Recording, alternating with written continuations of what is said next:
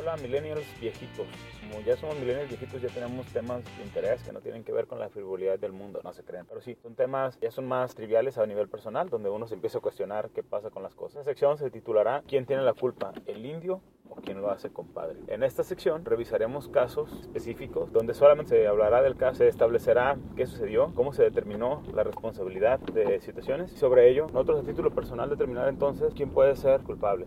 Motociclistas en la ciudad, metiéndose entre carriles, inventando carriles, poniéndose en puntos ciegos donde pueden provocar un accidente y cuando lo provocan, alegan siempre que fueron los agredidos cuando muchas veces ellos provocan el accidente. Hablo desde la trinchera de un conocido que recientemente tuvo un accidente, pero yo a título personal sí constantemente noto y me molesta la manera en que los motociclistas manejan en la ciudad. Entiendo que cuando hay un embotellamiento total, es decir, no hay movilidad prácticamente. Entiendo que aprovechen las ventajas que les da su vehículo, culen entre los autos, pero a título personal me parece bastante peligroso cuando manejan entre autos, cuando los autos están circulando, o sea, es decir, no manejan entre carriles, bajo la famosa legata de que no les vamos a respetar si van entre carriles, claramente cuando ellos van tomando un carril se les respeta, eso siempre lo he visto ahora la mayor parte del tiempo, o cuando se meten y se suben a una banqueta, o cuando invaden las ciclovías, o cuando se meten en sentido contrario o cuando se meten en un andador. Entonces, hay muchos ejemplos, pero bueno, el ejemplo en particular que nuestro conocido menciona fue un accidente, un choque con una motocicleta. Esta persona se va a llamar Juan, obviamente no quiere su nombre en público. Juan va un día manejando de regreso a su casa, maneja a muy baja velocidad. Juan maneja como viejito, él me lo ha dicho, pero maneja tranquilo y precavido. Está a punto de dar una vuelta a la izquierda para ingresar a la calle que da acceso hacia su hogar. Espera, hace una pausa. Viene un automóvil escolar a muy baja velocidad. Mismo que en la intersección donde Juan va a dar vuelta a la izquierda, respeta un tope que existe. Lo pasa de manera muy tranquila porque el transporte escolar trae personas. Entonces va manejando de manera responsable y precavida.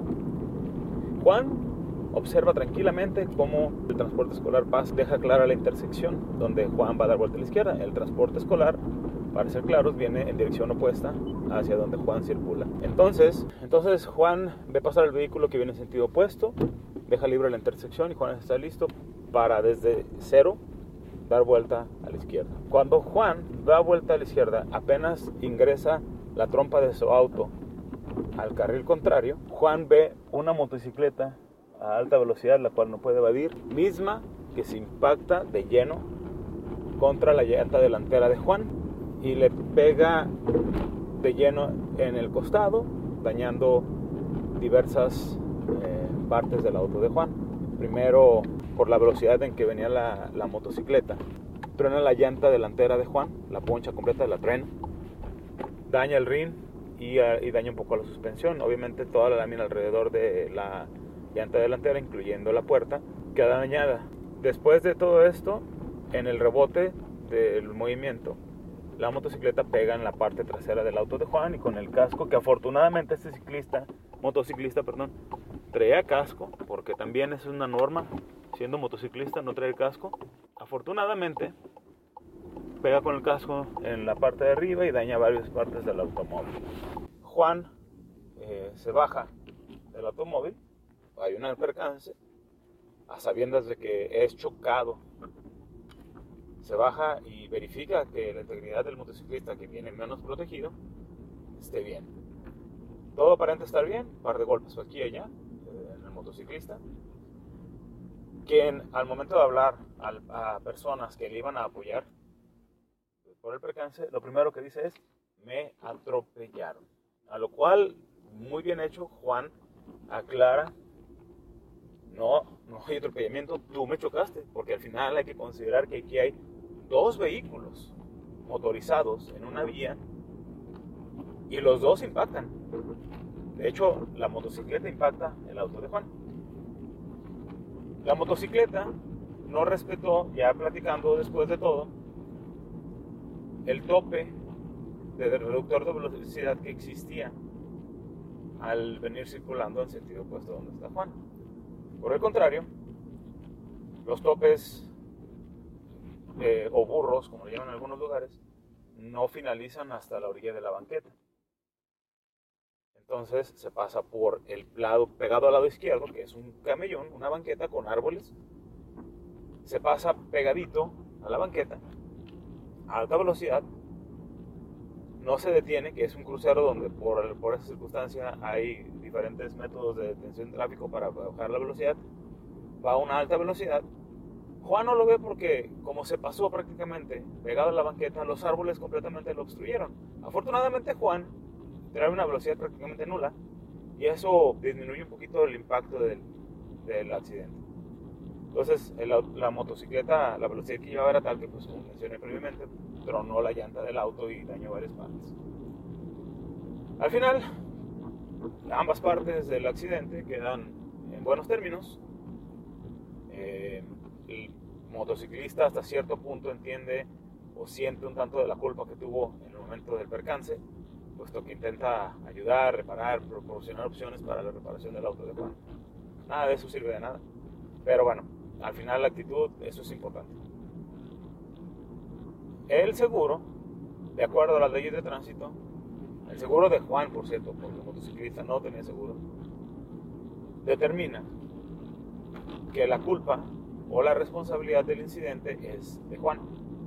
Porque de acuerdo a la ley de vialidad de tránsito vigente en la ciudad de Juan Chocó, se interpreta como que Juan invade o corta la circulación del motociclista, quien no respetó una señal, quien no respetó la velocidad de eh, una área en particular, pero al final, independientemente de todo, la ley lo favorece por el famoso llamado corte de circulación. Entonces, el seguro pues, se hace responsable del motociclista, de lo que, los daños que haya tenido su motocicleta y cualquier situación médica que pudiera tener.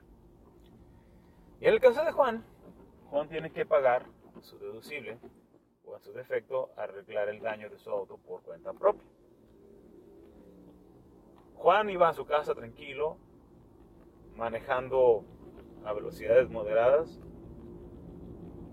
y por la imprudencia y la alta velocidad de un automóvil, Juan va a perder dinero para reparar su auto, Juan va a perder tiempo para tener su auto reparado e incluso más dinero para poder satisfacer las necesidades que tenga que cumplir mientras su auto está en reparación. Que para contexto, en la ciudad donde Juan se encuentra, como casi todo México, los autos cuando son sinistrados tardan 3, 4, 5 meses porque la demanda de servicios de reparación por accidentes y choques está eh, altísima y la oferta de talleres que las aseguradoras tienen en su lista para poder dar el servicio es limitada y son malísimas. Además de que el auto de Juan pues, probablemente ya no va a quedar tan bien como lo tenía y todo lo que eso conlleva. Entonces aquí la pregunta es, ¿quién fue el culpable? ¿El indio o quién lo hizo compadre? ¿Fue Juan el culpable? Que de acuerdo a la ley de vialidad de tránsito, sí, sí lo fue. Eso no se discute y bajo términos Juan es el culpable. Pero entonces, ¿Cuál debería ser o cuál es la responsabilidad de un motociclista que manejó imprudentemente, que no hizo un alto, que manejó donde no existía un carril y que impactó a un auto a alta velocidad? Entonces, lo dejo para su propia decisión, su propio razonamiento. Claramente, mi percepción es que la ley indica una cosa, pero aquí sí debería haber algún control para también quien ocasionó el percance. Al final, también tiene una gran parte de culpa. De hecho, ambos conductores, si es necesario, pueden tener culpa, puesto que ambos tienen la responsabilidad de tener un vehículo motorizado. Claramente se nota que yo estoy un poquito más cargado, a que aunque la ley indica una cosa, la culpa o la responsabilidad mayor está en el ciclista, el motociclista, de haber sido precavido, de haber manejado sobre el carril como se debía y de haber respetado los límites de velocidad, no estuviéramos hablando de este accidente. Pero al final lo dejo a su punto de vista.